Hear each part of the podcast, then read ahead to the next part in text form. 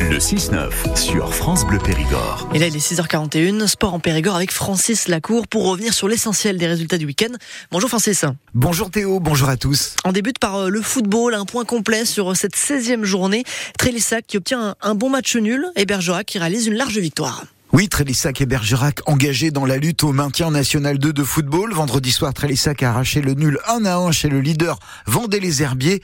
Pas si mal. Thomas Navo, le gardien Trélissacois. Avant le match, un match nul chez, le leader, on, on aurait tous signé. Bah, c'est un match nul euh, assez logique. On l'entame très bien. On a fait un très bon match. On a été très solide défensivement et euh, offensivement, on les a mis en difficulté sur les sur les sur les attaques rapides, même euh, même quelques attaques placées. Et puis en deuxième mi-temps, il marque un, un but venu d'ailleurs euh, en pleine lucarne. Donc euh, on baisse pas la tête, on arrive à réagir et, à égaliser. C'est bien pour la suite et il faudra bonifier ce, match, euh, ce match nul. Et de son côté, Bergerac s'impose 3-0 vendredi soir face à Bourges. Excellent résultat bergeracois avec deux buts marqués lors des cinq premières minutes. Pierre Laborde de Turon, le gardien bergeracois. on a commencé la meilleure des manières. Je pense que tout le monde était un peu surpris, eux les premiers. Et, bien sûr, pour pouvoir gagner des matchs, quand on les entame comme ça, c'est il y a rien de plus facile. Mais on est content des trois points, mais, mais au moins les offensifs sont encore là et, ont envie de faire mieux. Donc euh, c'est de bon augure pour la suite. Et après, pour toute l'équipe, oui, on enchaîne sur euh, un troisième euh, clean sheet d'affilée. Donc ça fait que tout le monde défend bien. On a peut-être trouvé une bonne recette. On verra bien sur les matchs à venir et euh, on va essayer de, de faire le maximum.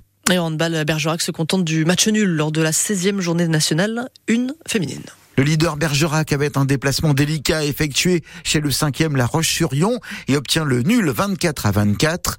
Renaud Garrigue, le coach bergeracois, revient sur ce match nul. Match euh, très très serré. Nous, voilà, on s'y attendait. Euh, La Roche-sur-Yon, c'est un prétendant au podium cette saison dans notre poule de National 1. Donc effectivement, un match très compliqué, très serré. On tue pas le match sur des contre-attaques ou sur des 7 mètres qu'on loupe. Donc euh, un match très serré et très frustrant. Et on passe maintenant au rugby. Première défaite des Périgueux à domicile. Oui Théo, samedi après-midi, Périgueux s'est incliné 30 à 26, battu par Tarbes, première équipe à venir gagner en terre périgourdine. C'était lors de la 19e journée de National.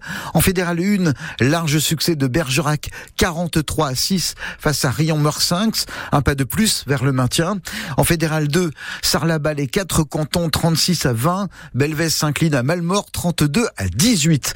En Fédéral 3, Vert, solide leader s'impose chez la Lanterne Rouge, le Lardin Saint-Lazare 40 à 3. Hervé Janot, l'un des dirigeants. Très vite, on est rentré dans le match. On, a, on est arrivé à la mi-temps avec 26 points d'avance. Donc, on a, effectivement pas trop souffert sur ce match-là. On a pris les points de bonus euh, offensifs euh, comme on voulait prendre.